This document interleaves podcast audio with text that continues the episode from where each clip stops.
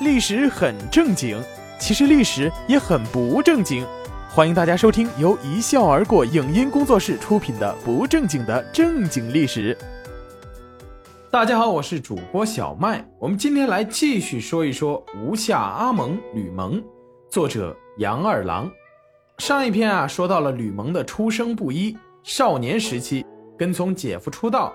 青年时期跟随孙策、孙权两代主公，快速成长为冲锋杀敌、骁勇善战的将领的故事。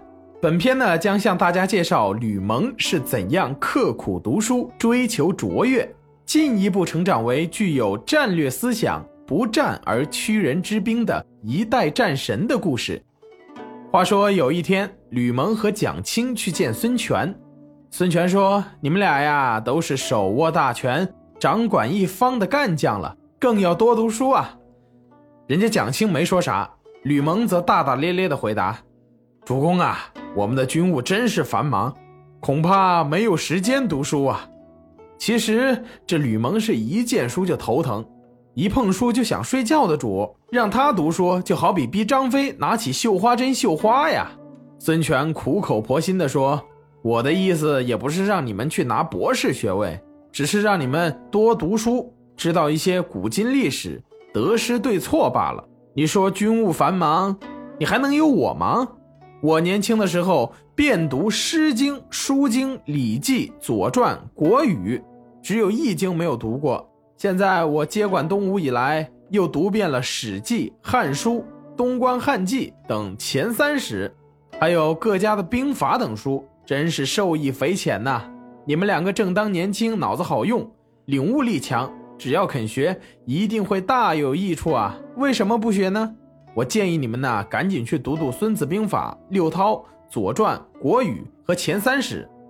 孔老夫子说，就算是不吃不睡，整天胡思乱想，啥用也没有，不如脚踏实地读书学习。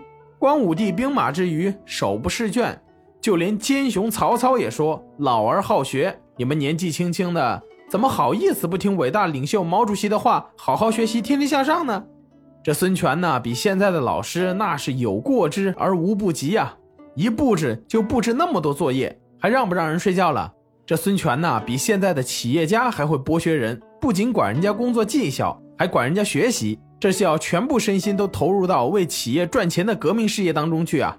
吕蒙将军听了最高领导长篇大论的最高指示后，决定痛改前非，暗下决心。吴军不是都叫我吴下阿蒙，笑话我没有学问吗？我就要让你们看看，吴下阿蒙除了会带兵打仗，读书做学问也不在话下。我要文武全才，再上一楼。流氓不可怕，就怕流氓有文化。我要让鲁肃他们刮目相看，再也不叫我吴下阿蒙。从此之后啊，吕蒙将军开始手不释卷，发愤图强，遍览群书，就连许多自视甚高的儒生们都自愧不如。鲁肃经常找吕蒙商讨军务，回回被吕蒙辩得哑口无言。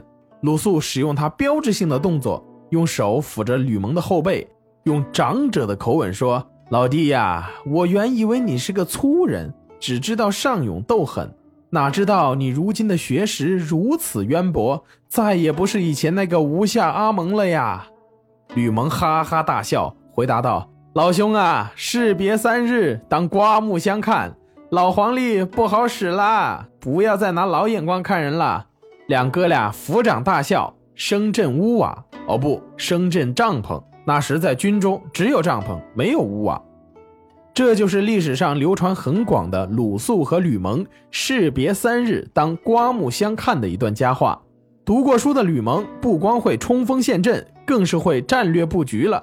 那战略布局提高的不是一丢丢了。这里举两件事情为例。第一件事儿，作为武将的吕蒙极力提议孙权修建水屋，搞起了建筑。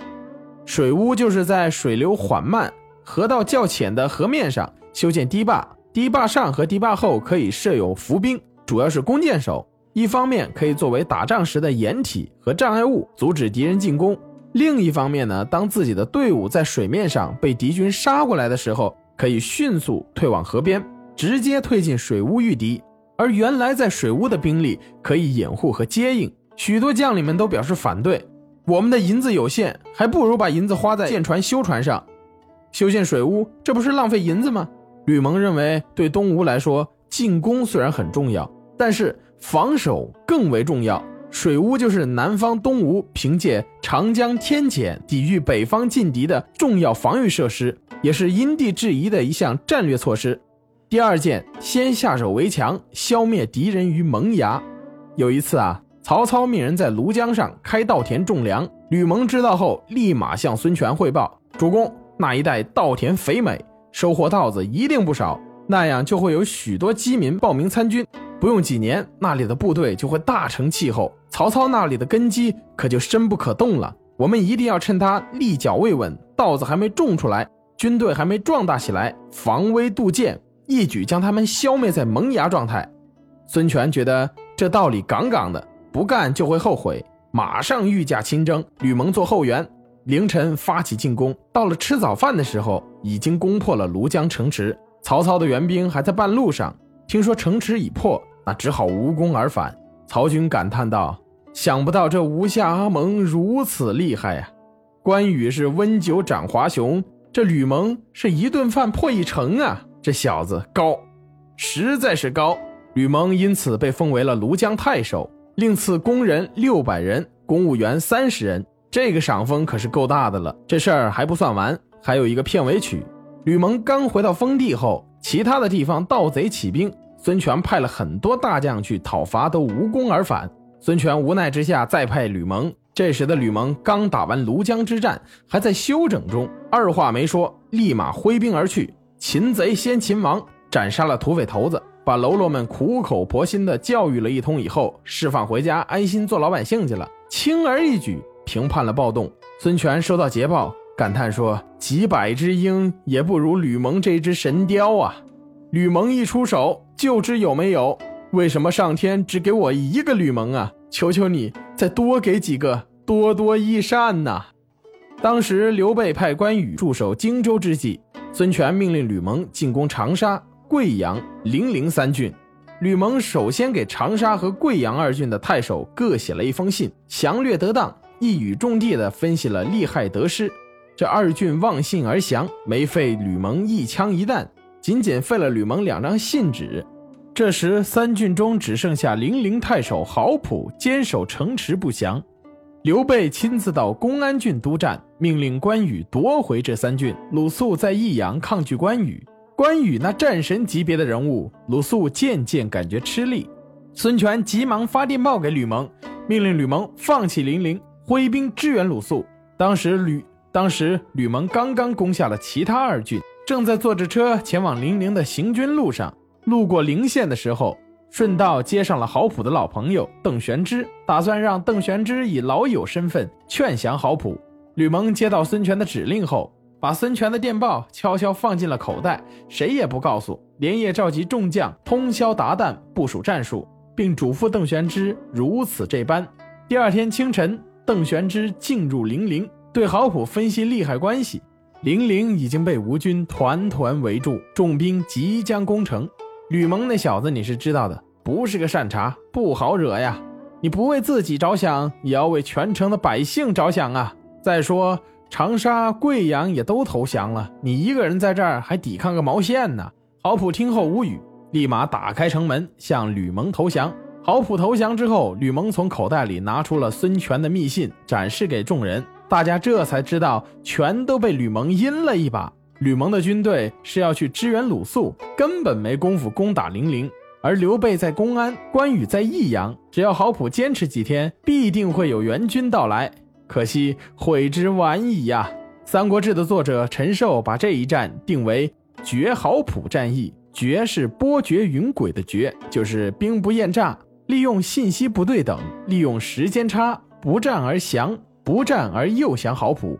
使得当时吴蜀之间的战局发生动一地而牵全局的变化。陈寿高票高调地为吕蒙点赞叫好。